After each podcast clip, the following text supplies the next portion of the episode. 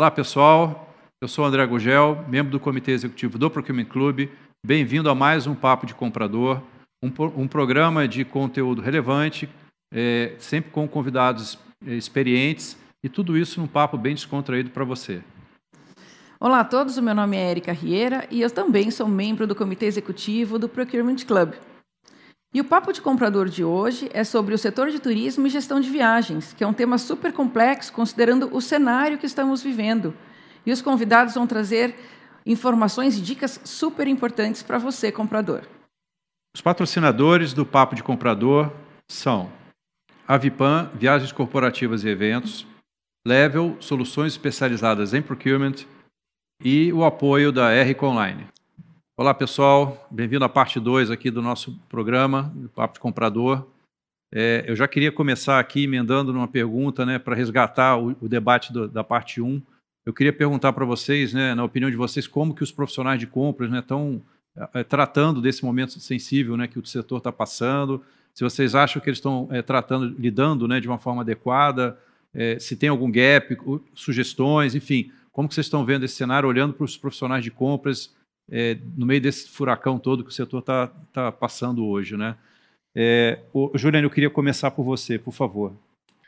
Bom, acho que o cenário ele permite a gente atuar de uma forma até um pouco mais, apesar de estar numa grande empresa, até um pouco mais startup, né?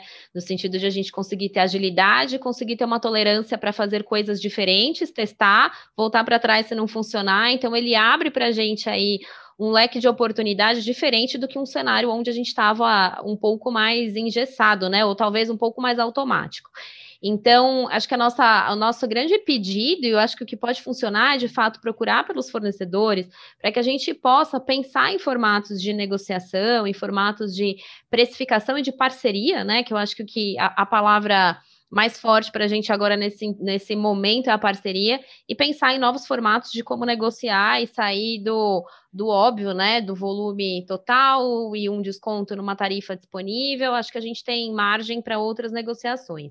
O que a gente recebeu é, e o que a gente procurou muito o mercado para fazer agora nesse, em todos esses meses, né? Procuramos as empresas até pela nossa necessidade aí de de caixa foi as negociações de antecipação. Então, o cliente empresa antecipa um valor para a gente, a gente viabiliza esse valor num sistema de compras via crédito, e evidentemente a gente também precisa aí da parceria da agência de viagem, a gente não consegue fazer né, isso sozinho, então a gente viabiliza esse crédito para a empresa e ela não precisa saber exatamente qual é o volume, quais são os passageiros que vão viajar, esse crédito fica disponível para emissão à medida que o cliente souber, né, e as viagens forem surgindo poderem fazer essas emissões tranquilamente, né? Então, esse é um dos formatos, né? Eu acho que o nosso, o nosso grande desafio aqui é justamente a gente levantar essa bola, levantar essa conversa para a gente pensar em construir coisas novas juntos, né? Mediante a necessidade aí de cada, de cada um dos clientes. Legal. Rafael, passo a pergunta para você, Rafael. Bom, legal. É, é, eu acho que em relação ao comportamento aí do, dos compradores, os agentes, né, que estão é, relacionados diretamente com a área de viagens. É, quando a gente fala de, de dever e de cuidar né, do, do viajante, eu acho que inevitavelmente todos, de uma forma obrigatória, estão atuando, né, é, por necessidade, estão atuando para poder controlar e, e cuidar das pessoas que estão viajando. Agora, no meu ponto de vista, eu acho que a relação comercial ainda, ainda há um gap, óbvio, a depender da maturidade né, de cada empresa, ah, mas o que eu vejo de uma forma geral é que muitas empresas deixam de dar a devida atenção para um volume tão grande, que é o volume de viagens, que na maioria das empresas está entre os top 10 ali, entre os custos, e fica a critério de uma pessoa não tão sênior para poder fazer essa gestão. E, obviamente, é, essa pessoa que não é tão sênior aí na, na função, acaba não entendendo do, do TCO, né, do Total Cost Ownership, e, e foca em um ou dois uh, uh, critérios aí para poder fazer a negociação. Uh, bom, enfim, pessoa que, que pensa que negociação de viagens é negociar um FII ou bloquear a passagem que, que é não compliant, porque deveria pegar o, a passa, o voo é, em Guarulhos ao invés de pegar em Congonhas, porque é 100 reais mais caro, eu acho que isso precisa ficar claro que não é você você está deixando passar um caminhão de dinheiro enquanto você está tentando fazer o, o, micromanagement, enquanto você está tentando ali ajustar uma, uma questão que por estar escrito na política, muitas vezes né, o comprador acaba tentando seguir a ferro a fogo e não e não tenta entender do negócio. Né? Mais uma vez, acho que entender do negócio, entender qual é a necessidade do negócio é muito mais importante do que fazer esse esse micromanagement. Legal. E você, André, o que, que você acha? Os compradores aí estão mandando bem ou tem algumas coisas para melhorar? Olha, por um lado, é, eu acho que as conversas estão muito mais recorrentes e transparentes nesse período, tá? Com, entre é, nós os compradores, porque, na verdade, porque é necessário, né? Tem, tem, mudado tanto, tem evoluído tanto o lado de demanda, o lado de segurança sanitária é, e assim por diante, que a gente realmente tem tido muito mais conversa é, e conversas recorrentes e super transparentes que tem facilitado muita coisa. Tá?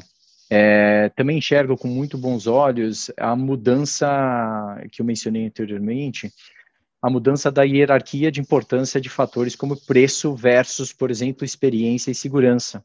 Tá? Então, é, a gente vê que, de fato, nesse momento, experiência e segurança ganhou uma importância na seleção é, do, do, fornecedor, seja de aviação ou, ou de hotelaria, no meu caso, é, e, e, de novo, eu vejo isso com muito bons olhos, porque é uma valorização de fato do que a gente está fazendo de diferente do, do resto do mercado, né, que anteriormente acabava muitas vezes sendo muito mais focado em preço. Tá? É, ao mesmo tempo, tem muita oportunidade ainda, como o Rafael estava mencionando agora, de a gente fazer algumas negociações mais estratégicas, ou com uma visão mais ampla, modelos de negociação é, mais um pouco inovadores, como a Juliane estava falando anteriormente. Eu acho que a gente ainda tem sim espaço para construir essas coisas em conjunto, tá? E para isso a gente precisa realmente ter uma conversa estratégica, né, de necessidades de forma ampla da empresa e como que nós do outro lado podemos atender também de forma ampla, né? Então, ainda tem, falando especificamente do meu setor, ainda tem muita negociação que a visão tem, ah, eu quero falar especificamente de estadia nessa região, nesse um hotel, em negociação hotel a hotel, né? É, e, putz, nós temos 400 hotéis na região, 5 mil hotéis no mundo, é, somos é, disparado líder no mercado, por exemplo, aqui na região, na América do Sul. É, a gente pode ter outro tipo de conversa, né, de como é que a gente olha a rede como um todo, como é que a gente olha é, a demanda como um todo. E então eu acho que primeiro tem muita coisa que tem caminhado então muito bem, mas ao mesmo tempo tem um belo de um espaço sim para continuarmos caminhando e pensando de forma diferente para fazer coisas um pouco mais fora da caixa para o futuro. Legal. E assim, já caminhando né, para a última pergunta, é, eu queria saber um pouquinho de vocês. A gente já, no, na primeira parte, né, na primeira parte do episódio, a gente já pontuou algumas coisinhas relacionadas à tecnologia, mas agora, perguntando formalmente, né, para uma resposta mais completa, a gente, nesses últimos meses, né, tem vivenciado essa alteração do, do modelo né, em que as empresas trabalham, né, em que foram forçadas, houve uma aceleração do uso de tecnologias pela impossibilidade das viagens, das reuniões presenciais e etc. Então, depois, nesse, nesse nesse período de, de reaquecimento e depois, quando as coisas voltarem ao que seja o, o, novo normal, né? Dizem que já não é mais novo, já é o velho normal agora, né? Porque já faz tanto tempo que esse normal está novo. Então, quando as coisas voltarem a uma normalidade, qual seria, na visão de vocês, a, essa relação entre a continuidade do uso de tecnologias e o mercado de viagens. Como é que vocês veem isso? André, começar por você. É, é difícil de prever o futuro sempre, né? Mas, é, primeiro, é, reunião virtual não substitui 100% presencial. Bom, tá? então vamos tirar isso da frente. Não, não substitui.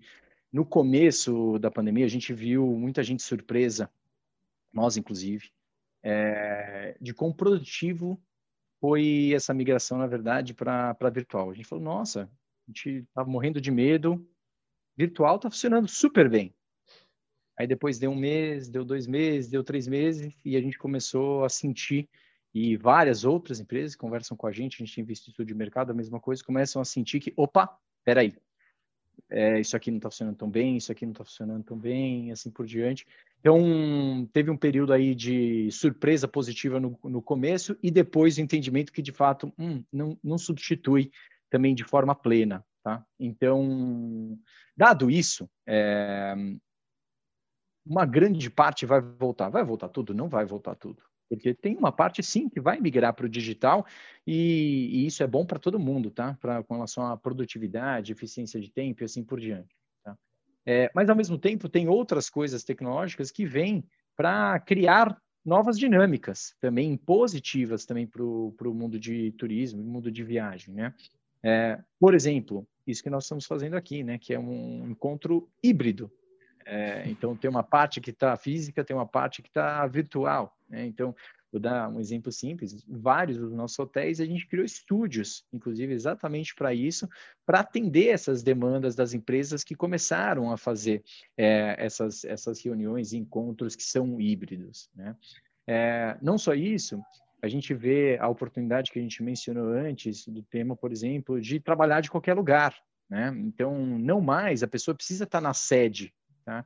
Isso permite é, outro tipo de discussão. Nós, por exemplo, acabamos de lançar aqui no Brasil uma marca que a gente já tinha fora do Brasil, que se chama Wojo, que é a nossa marca de coworking, que a gente começou então a, criar os coworking spaces dentro de vários dos nossos hotéis tanto com spots né, e corners pequenos de, de trabalho para pequenos grupos, até salas privativas e, e demandas mais específicas dependendo do, do cliente. Tá? Então, é, isso é uma outra oportunidade que vem com, com, com, esse novo, com essa nova dinâmica, porque muita empresa agora está diminuindo, por exemplo, a presença de sede, ou está criando várias micro sedes próximo às residências do, do, da onde estão os seus, os seus funcionários. Né? É, então, a gente vê que, ao mesmo tempo que cria, é, um, que pode ser um problema para nossa indústria, né? que menos pessoas vão viajar para fazer pequenas reuniões. Dependendo, eu acho que realmente vai, exceto o caso que a Juliane mencionou, talvez de alguns pequenos e médios empresários, né? É, de, de pequenas e médias empresas. Mas, é, ao mesmo tempo, surge essa outra demanda de reuniões pequenas que vão surgir porque as pessoas não estão mais é, localizadas no mesmo espaço, essa coisa de trabalhar de qualquer lugar, reuniões híbridas muito muito muito mais forte também. E tem uma grande parte tecnológica também que, que vem para trazer uma melhora de experiência e eficiência para a máquina como um todo, né? Então, pensa na quantidade de coisas que a gente implementou, desde, por exemplo, toda a papelaria de hotel agora, a gente migrou para digital, com acesso via QR Code. Toda a parte de comunicação, a gente passou uma grande parte para WhatsApp, em vez de precisar do telefone, por exemplo, para falar até com o front desk dentro do próprio hotel. Né? Então, tem várias outras coisas que ele, a, a, tecnologia também trouxe para trazer uma melhor experiência e mais eficiência para os nossos processos diários. Então, é, eu acho que, que ainda muita coisa está por vir para a gente conseguir interpretar um pouquinho melhor como que vai ser esse, esse novo mundo entre o virtual e, e o físico no futuro. Mas uma, uma coisa é certeza, é, não vai voltar a ser exatamente como era, nunca, acabou. É, mas, ao mesmo tempo, o virtual não substitui o, o físico, o presencial. Bacana. E você, Juliane, qual é a sua posição? Bom, é, eu também acho que é muito difícil a gente prever, mas eu tenho alguns pontos que eu quero dividir. Eu acho que um deles é a questão cultural das empresas, né? Eu acho que a gente vai passando um tempo longe do escritório e por um tempo, é o que o André falou, por um tempo a gente sustenta e é, chega em algum momento você já começa a dar falta do, do calor, do clima, de sentir o que está de fato acontecendo um pouco melhor pela sensibilidade do presencial eu acho que as empresas estão começando a perceber que a questão cultural, é, ela, ela tem sido, né, o home office tem sido um impacto para a questão cultural. Então, esse é um ponto, então também acho que a gente deve voltar ao menos para o escritório, para o modelo híbrido, e retomando ao, ao, ao escritório, eu acho que a gente passa, evidentemente, analisando a questão saúde é, parcialmente, pelo menos resolvida, né? Vacina e tal. Então, voltando para o escritório, eu acho que a gente já começa a se encorajar de novo a fazer viagens. Eu acho que as pessoas estão viajando na pessoa física e não corporativamente, mas evidentemente, quem faz parte de uma grande empresa já assumiu riscos de viagens na pessoa física, né? Então já sabe do processo, talvez lá na frente já vai estar mais confortável, então tende a, a talvez é, é, fazer um estímulo bottom-up de querer ir viajar, né? Porque eu acho que as pessoas também já estão cansadas. Quando a gente olha, por exemplo, as áreas de negócios e de novos negócios, com, com pessoas que você tinha alguma relação ou já tinha alguma intimidade na relação profissional, é, você consegue até manter um pouco da relação no digital.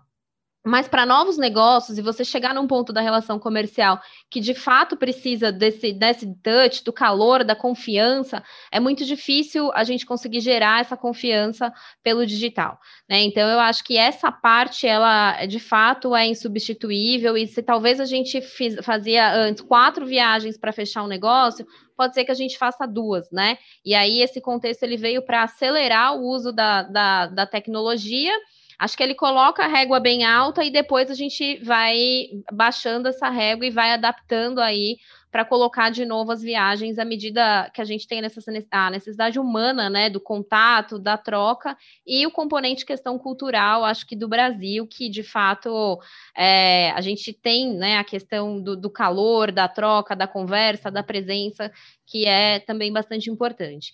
O que eu acho que nas relações comerciais tem um outro impacto importante é talvez quem fizer uma visita presencial no seu cliente, ele tem um diferencial com relação àquele que não vai fazer, né? Então, quando você olha dois fornecedores e um deles fala, não, eu vou até aí, e o outro quer fazer digital, talvez perceba-se um valor maior naquele que fala, não, eu vou até aí, né? Então, talvez isso comece a gerar um estímulo de novas viagens e de, e de recuperação. É, e à medida que a gente vê, quando a gente olha o cenário de competição, à medida que a gente vê o nosso competidor se movimentando e indo, você vai falar, hum, será que eu vou ficar aqui sentada, né, esperando o cara ir lá, manter a relação, aproximar a relação e vou ficar aqui esperando? Né? Então, eu acho que é, tem um componente humano acima da tecnologia, que é o que eu acho que é o mais difícil de a gente prever. Mas, com base talvez na nossa, na nossa experiência já de home office, né, de tudo que tem acontecido, a gente gente pode ter um pouco dessa sensibilidade, né? E, e óbvio que não dá para a gente generalizar é, pelo nosso pelo nosso viés, mas eu eu tô muito cansada já, né? Se um cliente falar para mim, ah, vem aqui, estiver em outra região, eu vou, né? Então eu assumiria esse risco, iria, porque eu já estou muito cansada desse contexto. Eu acho que as áreas de negócios e a gente que está na área de vendas e, de relação é muito difícil, né? A gente é, fazer tudo pelo computador e, e se adaptar. Mas faz parte. Eu só acho que, de fato, a gente pode ter sim um mercado que ele é menor, mas que as pessoas vão ter essa necessidade, já tem, a viagem é uma necessidade das pessoas, eu acho que isso volta assim a, a se aquecer e não substituir completamente. Obrigada, Juliana. E você, Rafael, a visão pelo lado de procurement? Eu, bom, eu concordo plenamente, né? Eu acho que, bom, primeiro, jamais vai ser como era. Segundo, o virtual não substitui o face-to-face -face ali. É, principalmente, além de tudo que a Juliana já comentou, desse calor humano e tudo mais, mas vou dar o exemplo da Capgemini como empresa de consultoria, a gente atende clientes, né? em tecnologia, em alguns momentos, você tem restrições de acesso, então precisamos ir até o cliente, dentro da estrutura do cliente, para trabalhar com né, a tecnologia do cliente.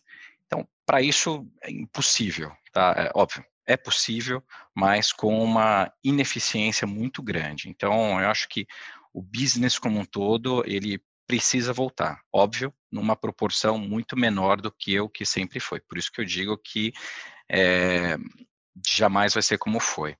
E aí um contraponto, né, para essa questão de home office, né, eu trabalho a home office já há quatro anos, né, porque eu reporto para a França, e o trabalhar né, em casa me faz viajar mais. É, acho que é um contraponto de tudo que a gente está falando, porque eu preciso ir até outros, é, outras unidades da empresa, muitas vezes em outros países, para poder fazer reuniões. Né? E dificilmente você vai conseguir fazer uma reunião de, de quarter, né, o QBR com um, um fornecedor é, que, sei lá, leva quatro, seis horas virtualmente. Muito difícil. Você manter uma concentração. Seis horas presencialmente já é um, um grande desafio, né? É, virtualmente, então, é, é, mais complicado ainda. É, então, e, e aí também tem, acho que, uma desmistificação relacionada a que muitas pessoas acreditam do, do glamour de viagem, né? Falam, nossa, aquela pessoa viaja muito, ela viaja porque quer, ela quer ir para outros países. Né? A sede da empresa que eu trabalho, a sede da empresa do André é, é em Paris. Nossa, que bacana você ir para Paris. Uma vez é legal, segunda vez é legal. Doze vezes no ano, não é mais legal. Né? Você pegar um avião 13 horas, é, é, a questão de fuso horário, enfim, os hotéis, desculpa André, mas os hotéis em Paris são quartos muito pequenos, né, como você já, talvez você não, mas os que a gente frequenta são bem pequenos. Fala comigo é... que eu Seus problemas acabaram, é. viu, Rafael? Não só, acho que não só em Paris, mas várias várias cidades a gente vê esse tipo de não é um problema, é questão cultural, né? Acho que é uma questão de, é, de tamanho, de cidade, mobilidade como um todo. Mas assim, não, não é glamouroso, né? Parece que é, mas não é. Então, acho que a tecnologia também vai ajudar com que essas pessoas tenham mais qualidade de vida. Eu acho que isso é muito importante, né? Você, você ter que se deslocar, fazer esses grandes deslocamentos, deixar sua família, trabalhar por horas, horas e horas, voltar a dormir. Bom, todo mundo já passou por isso, sabe como que é. Mas tem um ponto que eu queria colocar aqui só para complementar, porque eh, acho que todo mundo sabe, mas a gente não, não comentou sobre o que vai ajudar, e é um comprometimento também da Capgemini, está relacionado à sustentabilidade. Né, a gente assumiu um compromisso de se tornar é, net zero em termos de, de carbono até 2030. E, obviamente, para uma empresa de consultoria que tem 200 mil funcionários e que gasta mais de 600 milhões de euros por ano para viagens, é óbvio que é um dos fatores mais impactantes, redução no número de viagens. Tá, porque é, é um dos indicadores que mais afeta a questão de, de, de poluição, enfim, de, de, sustentabilidade, que é aquilo que a gente se comprometeu a fazer. Então, tecnologia como um todo, sim, vai ajudar a diminuir não eliminar, acho que esse é o ponto. Estamos todos aqui alinhados que não, não vai eliminar. E, por fim, da tecnologia e análise de dados massivamente é a, a, o predictability, né? a previsibilidade daquilo que vem na frente. Esqueça, não trabalhe com dados passados, trabalhe focando no que tem para frente. Olhe e, e entenda o mercado, entenda o seu negócio olhando para frente e não para trás. Acho que a tecnologia vai ajudar muito nisso. Excelente. Maravilha. Bom, a gente está terminando aqui, né, o, Érica? Queria agradecer muito vocês, né, Juliane, Rafael, Xará, André, obrigado. É, eu fiquei interessado, viu, André, na tua infraestrutura aí é, de eventos, porque quem sabe o Papo não faz uma visita aí num um desses hotéis da Corra aí para fazer um, um special aí, né, né o, Érica? É isso aí. Depois a gente conversa. Vai ser um prazer, sem dúvida. Vamos sim. E, enfim, obrigado a vocês, obrigado comprador por estar assistindo a gente. A gente se vê no próximo episódio. Certo, Érica? É isso aí. Ative o sininho. Sempre.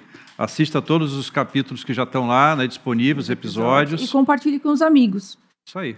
Tchau, tchau, gente. Até tchau, a próxima. Gente, até a próxima. Tchau, tchau. Tchau, obrigada. Obrigado a todos.